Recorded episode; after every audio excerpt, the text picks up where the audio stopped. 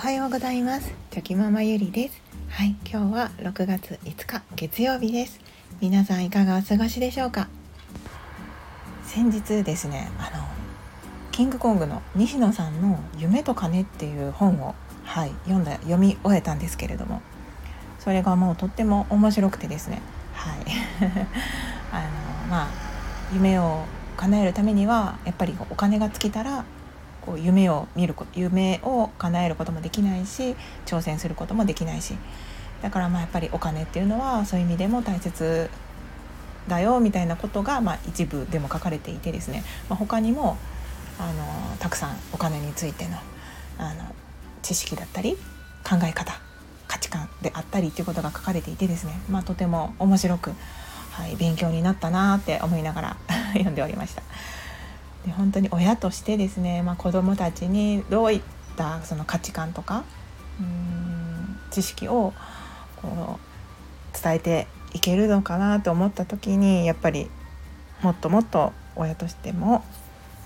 うん、学んでいかないといけないなと、はい、その本を読んで改めて思ったというそんな、はい、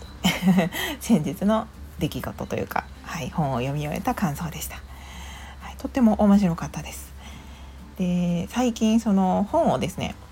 あそうです。今日はですねあの、まあ、本についてちょっと思うことをあのつらつらとお話ししようかなと思います。はい、ゆるゆるお付き合いいただけると嬉しいです。はい。まあ、先日私はあのまた読みたい本があって、うん、3冊か4冊ぐらい一気に、まあ、購入したんですけれども。でまあそのやっぱりいつもこうネ,、まあ、ネットとかいろんな情報を得た時に気になるなって自分のアンテナに引っかかった本はその時に、まあ、ネットで購入したりとかああとはこうメルカリとかですねちょっとこう中古中古になってて安くなってないかなと思って調べて買ったりとかするんですけどでもそのなんとなく本屋さんに行ってみてですねで自分の好きなコーナーに行ってこう目についたものを買ってくることもあるんですよね。でまあそうなるとやっぱり自分の興味のある分野の本を手に取ることが多いんですけれども、えー、その私は結構、うん、小説とかっていうのはどうしてもこう興味はあるんですけれどもなかなかこう読むところまでいかなくてっていうのも他にこう読みたい本がたくさんあって優先順位がどうしてもこう低くなってしまっていて好きなんだけども読む時間がないっていう感じで、はい、そんそんな感じになっております。でまあいろんな本をこう今まで買ってきて、まあ、本棚を見ていて思うんですけれども、まあ、やっぱりその似たような系統の本を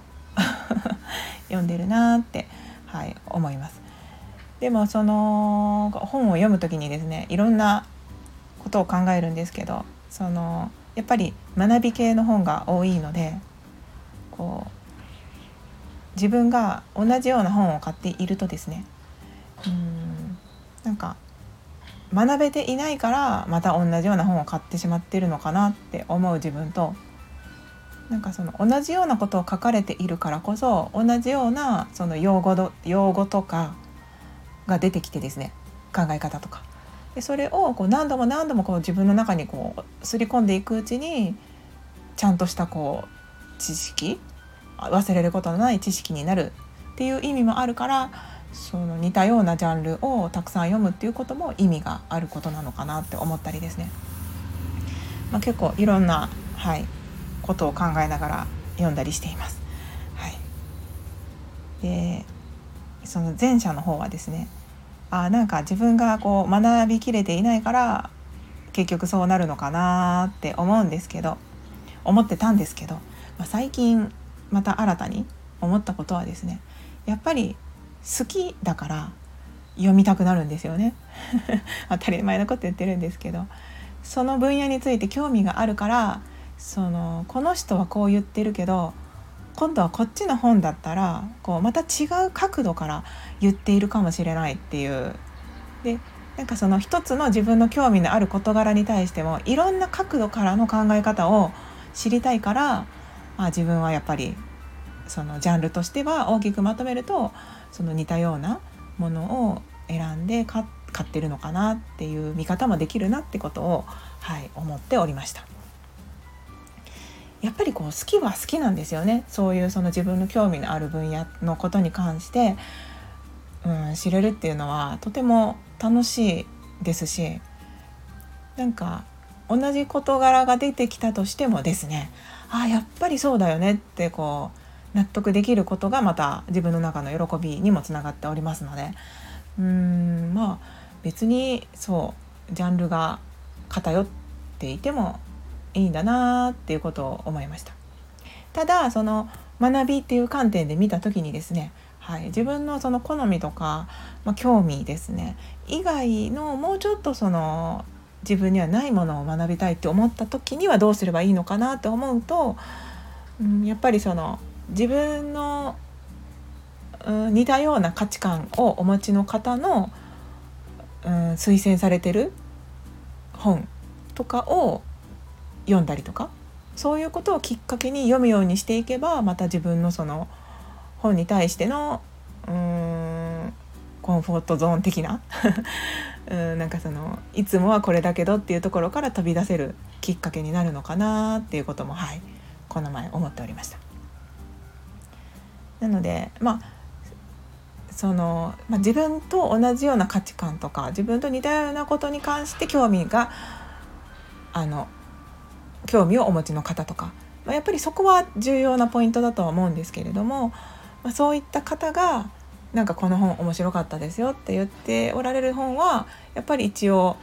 ちょっと見てみる価値があるんだろうなって思いましたので、うん、なんかそういうふうに自分のその学びのこう輪を広げていけたらいいんだろうなってはい思ったりしています。皆さんはどうですか？なんかいつも、まあ、小説とかはねやっぱりこう好きな方がいらっしゃってその方の本を読んでいくっていうことはされると思うんですけれどもそのそれ以外のなんかジャンルの本を読む時にですねやっぱり似たようなジャンルとか似たようなキーワードとか、まあ、そういうものをやっぱり手に取ってしまいませんか？やっぱり自分のそのアンテナにの中のに引っかからなければ、まあ、本を手に取ることもありませんしそもそもその興味が湧かないと思うんですよね。うん、なので興味が湧かないと読んでいてもやっぱりあまり中に入ってこないのでそれこそ読んでいても意味がないなと思ったりしますのでうんなんかやっぱり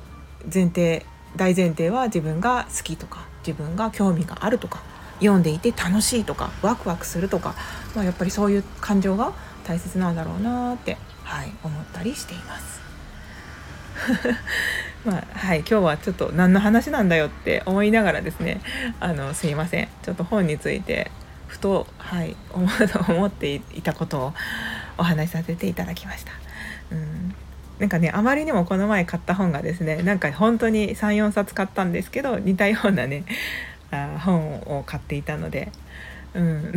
なんか自分でもこう改めてこう並べてみるとああまたなんか同じような本買ったなと思いながら。はい思っておりました。ちなみにあの、まあ、似たような本といっても、うん、そんな全部が全部一緒ではないんですけどね。ただそのどちらかというとそのし人の心理とかまあ認知行動とかうんなんかそういう感情とか。うんそうですね。そういったこととかも興味があるので今回はちょっとそういう系に偏った本を買ったなと思いながら。はい。そんな感じで思っております。